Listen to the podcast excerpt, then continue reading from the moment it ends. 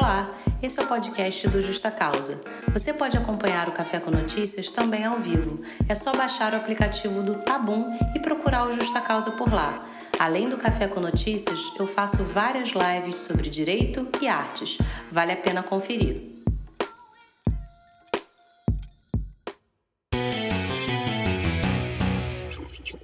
Olá, pessoal, sejam muito bem-vindos e bem-vindas ao nosso Café com Notícias. A gente vai começar comentando as principais notícias aí da semana que mais me chamaram a atenção e que eu acredito que a gente precise divulgá-las, beleza? Vamos fazer isso de forma rápida, objetiva e com muita reflexão, beleza? Primeira notícia da semana é, foi uma notícia que eu recebi, inclusive, por direct de pessoas é, lá no Instagram do Justa Causa, né? Para quem não conhece, o Justa Causa tem uma página lá no Instagram, justa.causa, e as pessoas por vezes me mandam algumas denúncias, coisas que aconteceram e que queriam que fossem divulgadas, e essa foi uma delas. Uma socorrista do SAMU em São Paulo, ela foi alvo de racismo. O nome dela é Laura Cardoso. A Laura foi fazer um atendimento, recebeu uma chamada, né, via SAMU, foi até o local um idoso de 90 anos estava passando mal, hipertenso, já tinha sofrido um AVC, enfim. Quando ela chegou lá, é, a mulher que a atendeu virou para o filho que também estava lá e falou: E agora, meu filho? Ela é negra. E aí o filho falou: Tudo bem, mamãe, ela está usando luvas. Esse caso é realmente um reflexo do que é a nossa sociedade, né?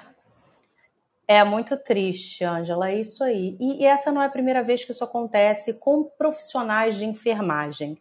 Primeiro eu vou contar o caso e depois eu vou falar para vocês dados estatísticos. Naquela hora, ela, a Laura ela viu que o idoso estava passando muito mal e ela disse que em nenhum momento ela pensou em deixar de prestar o socorro. Primeiro, porque ela é uma profissional de saúde e eles fazem esse juramento de salvar vidas. E segundo, que ela pensou qualquer outra atitude que eu fizesse poderia colocar a vítima, que era aquele idoso, aquele senhor, em risco.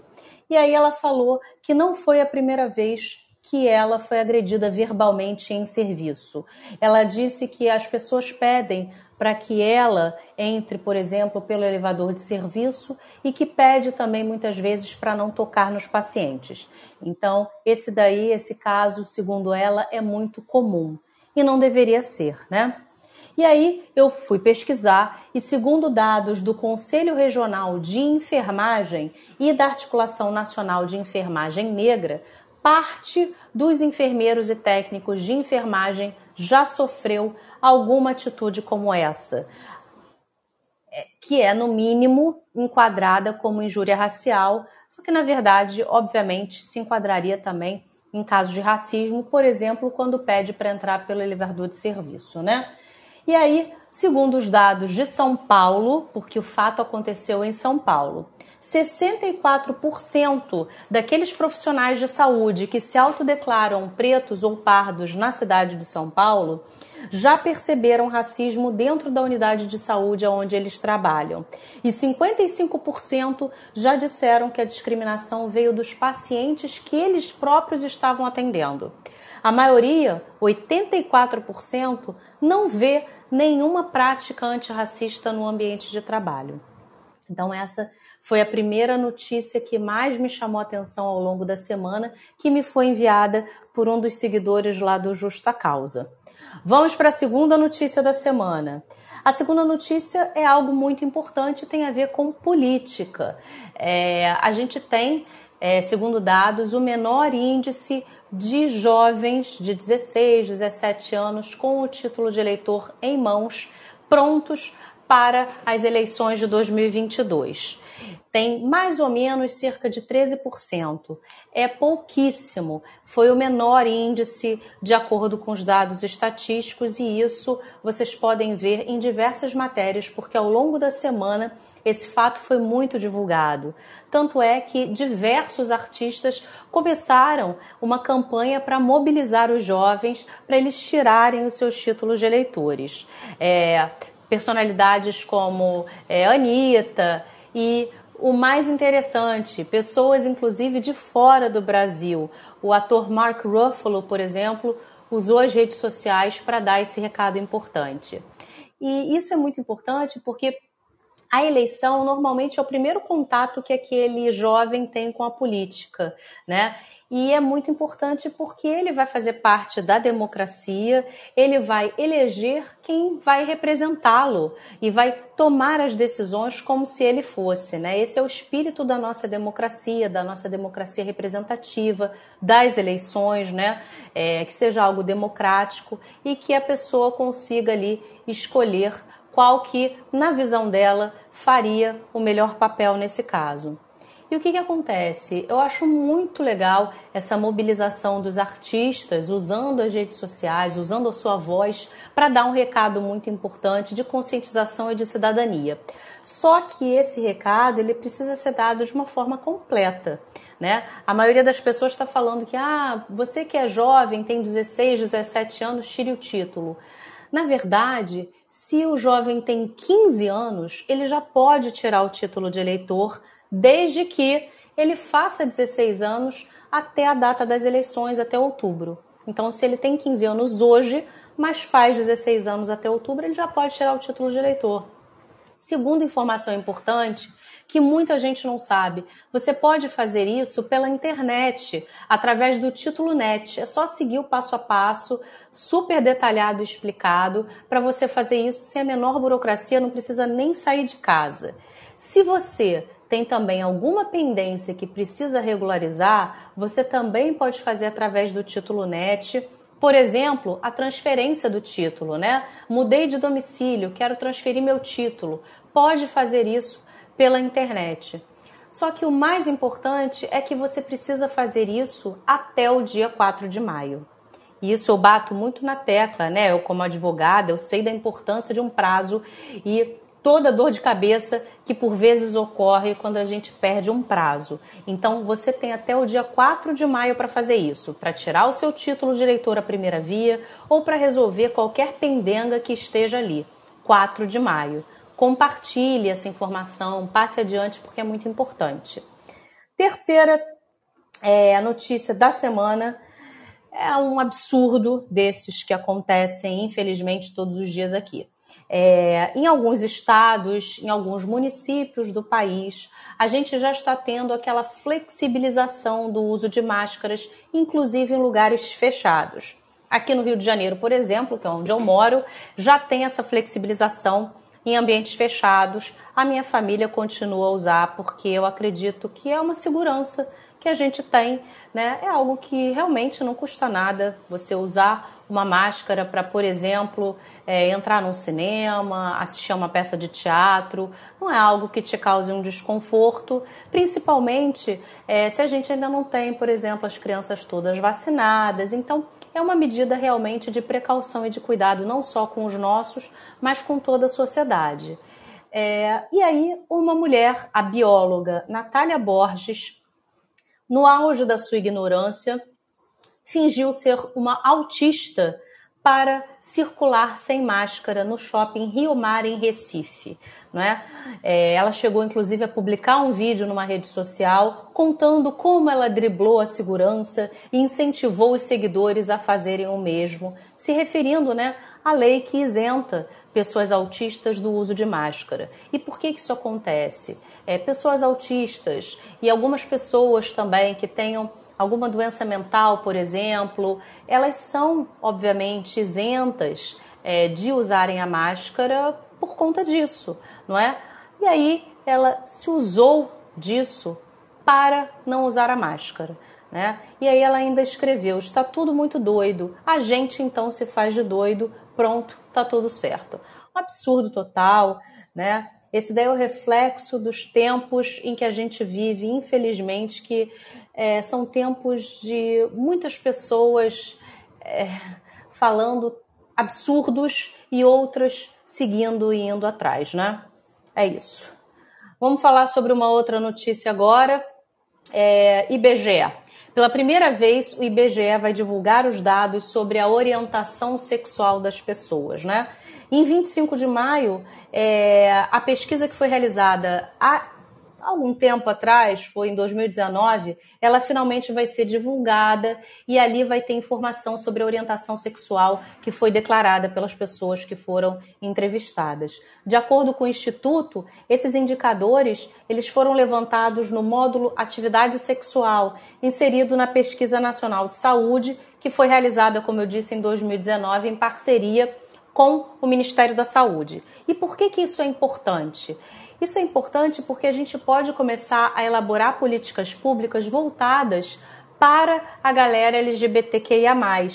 E aí também a gente monitora possíveis desigualdades sociais, possíveis desigualdades em atendimento, por exemplo, em postos de saúde. A gente pode construir um conhecimento científico também sobre a área. A gente precisa acolher essa galera LGBTQIA. Lembrando por exemplo, que as pessoas trans se englobam ali nessa sigla LGBTQIA+, e as pessoas trans são as pessoas que são assassinadas brutalmente é, a torto e a direito aqui no Brasil. O Brasil é o país que mais mata essas pessoas e tem dados também comprovando esse fato, não sou eu que estou falando. Então a gente precisa colocar uma lente e é, estudar também o que, que se passa para a gente poder desenvolver políticas públicas que acolham as pessoas LGBTQIA. Beleza? Principalmente se a gente vive em um país é, que é extremamente homofóbico, que é, não respeita nenhuma pessoa que tenha, por exemplo, orientação diferente da sua, que trata ainda a homossexualidade como doença, né? ainda se refere ao homossexualismo. Então, a gente precisa realmente acolher e elaborar políticas públicas nesse sentido. Quinta notícia, vamos falar de direito. É, o STF decidiu sobre a questão da autoridade policial poder ou não determinar uma medida protetiva na Lei Maria da Penha. Vou explicar.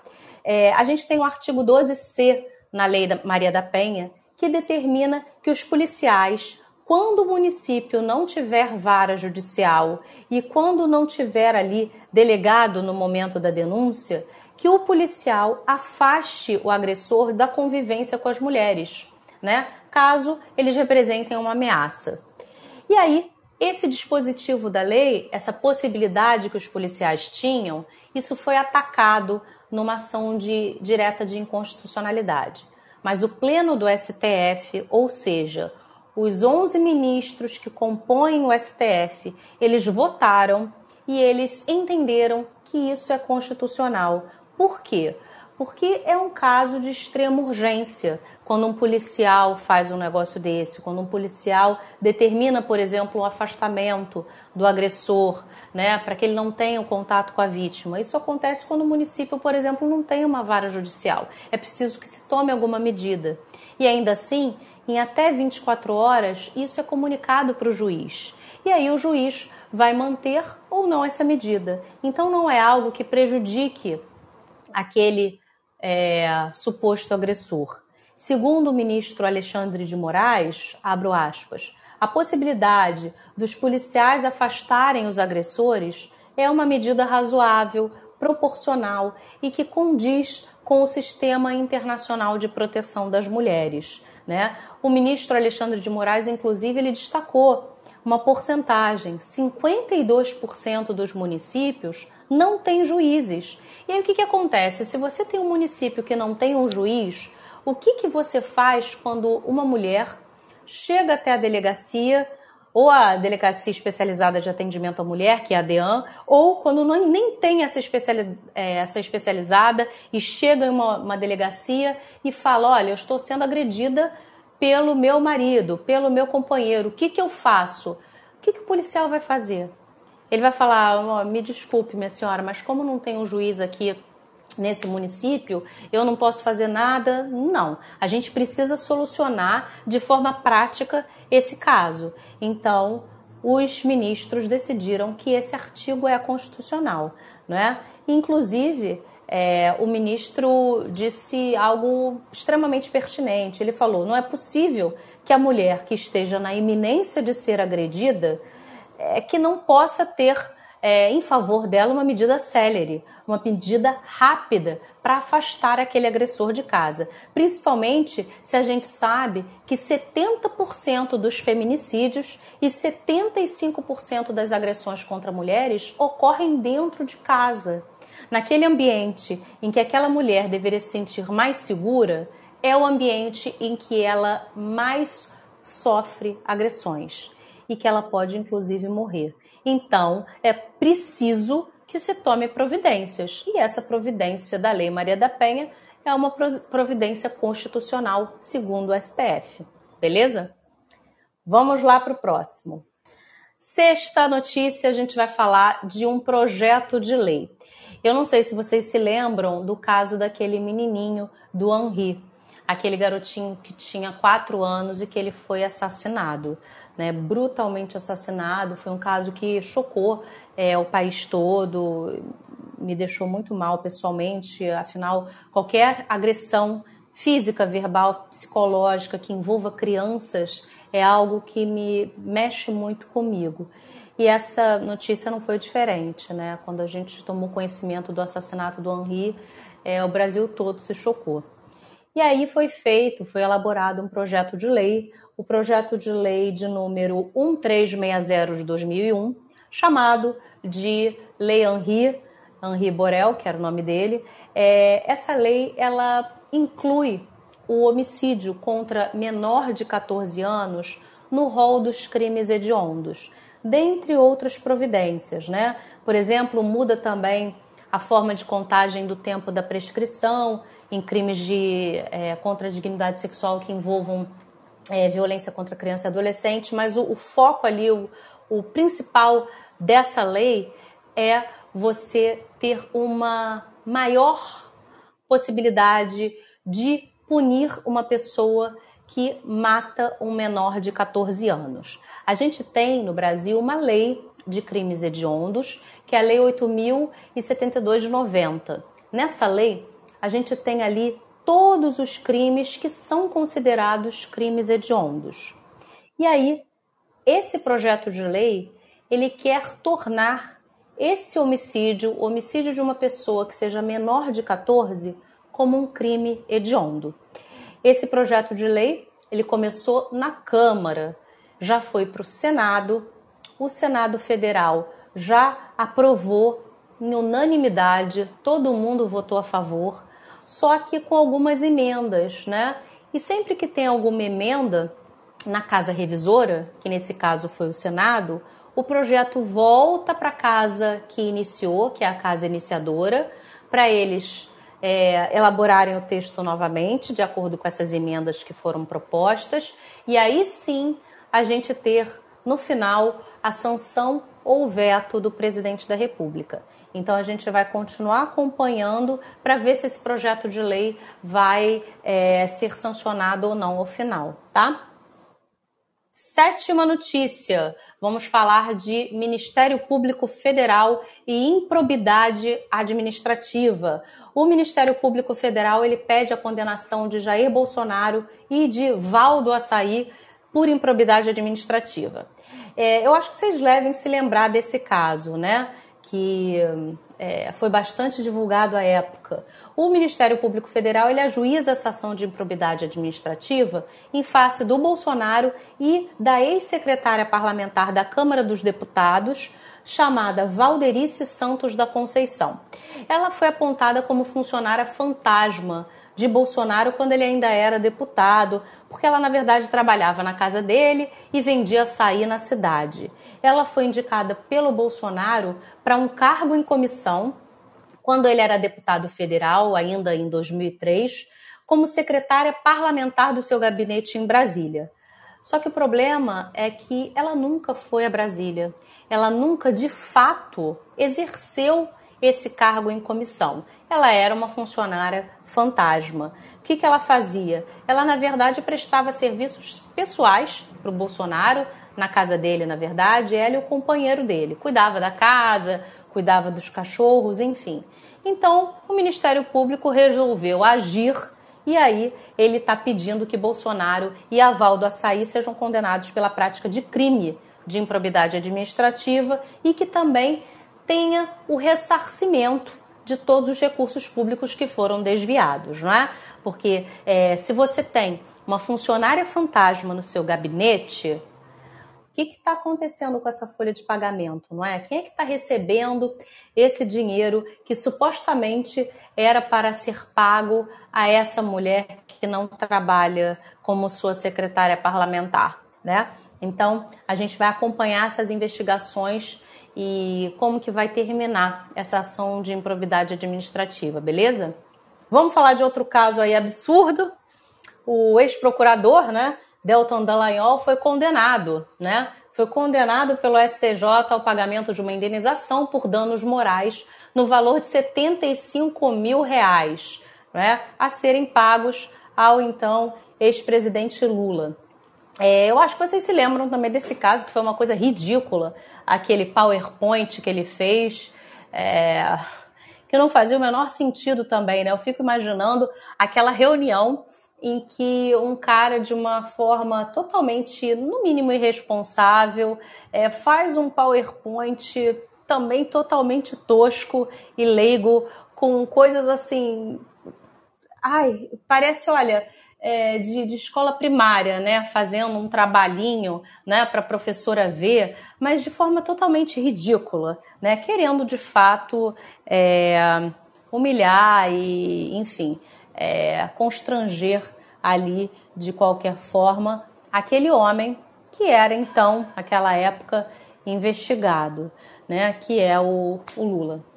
E aqui eu não estou falando é, em nenhum momento de posições ou então tomando partido de Lula, tomando partido de Bolsonaro. Eu estou aqui dando um fato, não é? Se você era, na época, né, um procurador que está à frente de um caso, você tem que se portar tal como o seu cargo espera, né? E não com tamanha leviandade e não do fato como ele fez, né? Aquilo ali foi um grande circo, né? E aí, quando você se comporta dessa maneira, você precisa arcar com as consequências dos seus atos, né? A gente precisa ser justo também, né? Quando eu olhei aquele PowerPoint pela primeira vez e ele fazendo aquilo, primeira coisa que eu vi, eu falei, gente, mas que coisa ridícula, né? Como é que um procurador faz uma coisa desse, né? Dessa, um, um tamanho circo mediático e infelizmente as pessoas tomam, né, na verdade, partido como se aquilo ali fosse uma partida de futebol, né, na verdade. Quando não é, né? A gente tem ali em jogo, quando a gente fala, por exemplo, em um processo penal, quando a gente fala em pessoas que são investigadas, a gente precisa se lembrar de quais são os valores que estão ali em jogo, né? Um deles é a liberdade, outro é a honra daquela pessoa que está sendo investigada. Enquanto você é investigado, enquanto você é réu em uma ação, você ainda tem para si o princípio da presunção de inocência, né? Então, as pessoas precisam respeitar isso, né? A mídia também precisa respeitar isso, né? Senão, a gente rasga a Constituição, porque a presunção de inocência está lá na Constituição. E aí o que, que acontece? Dessa vez, né, essa, essa coisa ridícula, essa humilhação, é, esse dano moral foi em face do Lula, mas podia ter ser daqui a pouco com você, pode ser comigo, né? É, as leis são feitas para que todo mundo as cumpra, né? Senão não precisaria delas. E aí o que acontece? Esse cara aí é condenado a pagar 75 mil reais pelos danos morais em questão de horas, né, um dia ali, é, as pessoas começaram a fazer pix para ele, né? E chegou-se ao ponto da gente ter aí arrecadado 500 mil reais. Ele ter ali arrecadado 500 mil reais. E aí eu fico pensando, caramba, né? Se essa galera toda se mobilizasse para questões extremamente importantes pelas quais a sociedade tem passado, muita coisa ia ser diferente, não é mesmo? Eu posso citar, por exemplo, o trabalho do padre Júlio Lancelotti. Ele faz um trabalho maravilhoso, lindo, com as pessoas em situação de rua, não é? E ele sofre agressões verbais o tempo todo. É, as pessoas acham absurdo que ele ajude as pessoas em situação de rua as pessoas podiam fazer né, as contribuições ali, né? Fazer o Pix ali. Outra que eu acho também extremamente importante é ajudar é, inúmeros pais e mães que têm crianças que são portadoras de AME, né? Que é uma condição assim raríssima, uma doença raríssima e cujo medicamento custa milhões. Tem várias crianças fazendo vaquinha online para poder comprar esse medicamento, que diga-se de passagem, eu abro um parênteses aqui, deveria ser fornecido gratuitamente pelo nosso sistema de saúde, né? Mas enquanto isso não acontece, a população deve se mobilizar para ajudar. Por que, que essa galera que depositou 500 mil aí na conta desse sujeito não faz de fato contribuições relevantes para a nossa sociedade? Né? Fica aqui o meu questionamento e a minha revolta também. Tá gostando do conteúdo? Então siga o Justa Causa em todas as mídias sociais. Aproveita e conheça o nosso trabalho no Clube Direito e Arte, em que a gente trabalha livros de ficção todo mês e assiste a um filme sempre debatendo. Tem também o grupo de estudos, pensando questões de raça e gênero. Todo mês você vai estudar comigo um livro de não ficção de autores e autoras importantíssimos dessa área. Para finalizar, você também pode ser um padrinho ou madrinha do Justa Causa. Vai lá na plataforma do Apoia-se e contribua com valor mínimo de R$ reais. E uma outra notícia que eu achei extremamente também importante e boa, né? Porque a gente precisa de notícias boas também ao longo da semana, porque senão a gente pira. É a de Sueli Carneiro. Sueli Carneiro, ela é a primeira mulher negra a receber o título de doutora honoris causa pela UNB. Se você não conhece a Sueli Carneiro, o seu trabalho, eu sugiro que você leia é, um livro que se chama Sueli Carneiro, Escritos de uma Vida, que é uma reunião de diversos artigos, diversos textos da Sueli. Você vai ali ver a potência e a intelectualidade dessa mulher. A Sueli ela é uma das feministas negras mais importantes que a gente tem do Brasil. Ela é uma ativista também na luta antirracista. Ela é fundadora e criadora do GL10, que é o Instituto da Mulher Negra, e ela é doutora em educação pela USP, né? Não é pouca coisa não. Ela já recebeu diversos prêmios e aí, em Brasília, ela se destacou também ao defender a política de cotas, né? A política de cotas para pessoas negras e indígenas, na época né, em que o Supremo ainda discutia essa política de cotas e que é, obviamente, constitucional, né? Isso aí a gente não precisa mais falar sobre isso. É, ela também auxiliou, veja só, na construção do programa da pós-graduação em Direitos Humanos e Cidadania, e ela também, obviamente, inspira diversos pesquisadores é, para continuarem ali nas áreas né, das questões raciais e de gênero. De acordo com a Universidade de Brasília, o título de doutor honoris causa é dado a pessoas com relevante projeção nacional e internacional que tenham contribuído de modo notável para o progresso das ciências, letras, artes ou cultura em geral, e ou que tenham beneficiado de forma excepcional a humanidade do país. Então, é, mais do que merecido, né? Viva Sueli Carneiro.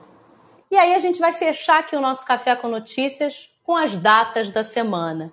Eu sempre separo aqui algumas é, coisas importantes que acontecem ao longo da semana, datas históricas, nascimento de pessoas que eu considero importantes para dividir com vocês. Vamos lá. No dia 20 de março de 1957, nascia um diretor que eu acho excepcional, Spike Lee. Vocês já assistiram algum filme do Spike Lee? Eu já assisti, acho que quase todos. E se você não assistiu nenhum filme do Spike Lee, eu recomendo que você o faça, porque em todos ele traz diversas críticas da sociedade, principalmente quando a gente fala nas questões raciais e na luta antirracista. Né? Um deles, por exemplo, Infiltrado na Clã, é maravilhoso e que vale muito a pena ser assistido. O último também, Judas e o Messias Negro, que inclusive rendeu o Oscar também de melhor ator coadjuvante. É maravilhoso. Assistam aos filmes do Spike Lee. É muito bom.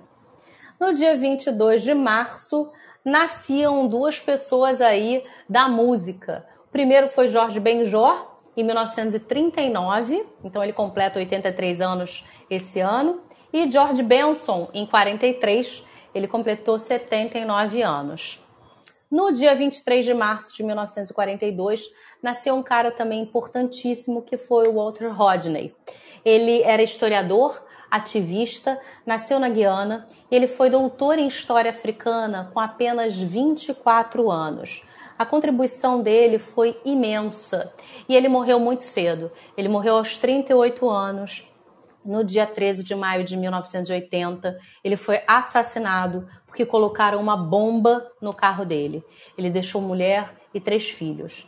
Ele escrevia diversos artigos, ele era professor, ele era ativista, e eu deixo aqui é, um dos livros mais importantes dele, que foi escrito em 72, chamado How Europe Underdeveloped Africa. Ele ali, ele descreve que a África foi conscientemente explorada pelos imperialistas europeus. Ele foi um cara extremamente crítico, brilhante, inteligente. Então, se você não conhece o trabalho do, dele, do Rodney, procure, porque vale muito a pena. É, a gente precisa exaltar também o trabalho dos historiadores, pesquisadores e ativistas. Por falar nisso, é, no dia 25 de março de 1884, a gente tem um fato histórico muito importante para o Brasil. Eu, inclusive, falei sobre ele no nosso Bora Conhecer Histórias de Quem Fez História, quando eu falei sobre o Dragão do Mar. Dragão do Mar, que era o Francisco José do Nascimento, ele foi um cara que foi extremamente importante para a abolição da escravatura. E com o movimento dele, a articulação dele, junto com diversos jangadeiros ali, trabalhadores do porto, né? Junto com, por exemplo, Napoleão, que também trabalhava ali, era um escravizado que era liberto já, eles articularam e fizeram diversas greves ali no porto, ali onde eles trabalhavam, e com isso eles impediram o tráfico dos navios negreiros, né? Eles impediam que fosse feito o tráfico dali do porto para São Paulo, para Rio de Janeiro eles simplesmente fecharam as portas e disseram que não iam mais levar nenhuma pessoa escravizada. Eles fizeram três greves. Na quarta greve, o Dragão do Mar foi o cara que liderou essa greve. E isso foi tão importante, mas tão importante, isso aconteceu em 1881, que em 1884, no dia 25 de março, ou seja, é, hoje, né? Mas há uns séculos atrás, é, a gente teve a abolição da escravatura no Ceará. Ou seja, Ceará foi o primeiro lugar no Brasil a abolir a escravidão. Né? Escravidão no país como um todo foi abolida só em 1888, mas em 1884 o Ceará já tinha abolido, e em 1885, pouco tempo depois, o Amazonas também. Então, quando a gente fala né, de história do Brasil, a gente precisa falar muito dos estados do Nordeste, dos estados do Norte, e não ficar só presos aqui no Sudeste, né? Região de Sul, Minas, enfim, né? Rio de Janeiro. Não, Brasil é muito mais do que apenas o Sudeste, né? E no dia 25 de março, também duas pessoas da área da música nasceram. Em 1942 nasceu a Aretha Franklin e em 1947 nasceu Elton John. Então foi um, um bom dia aí, não só para a música, como também para a história e a história mais especificamente do Brasil, né? Então eu espero que vocês tenham gostado. Esse foi o nosso café com notícias de hoje. Muito obrigada a todo mundo que está aqui comigo. Muito obrigado pela companhia e não se esqueçam de seguir a gente lá no Justa Causa, lá no Instagram, justa.causa, e ouvir o nosso podcast que está tão preparado de uma forma bastante legal para vocês. Muito obrigada para você que assistiu até o final. Ativa o sininho porque você vai receber todas as notificações de quando tiver um episódio novo por aqui pelo Justa Causa. Até lá!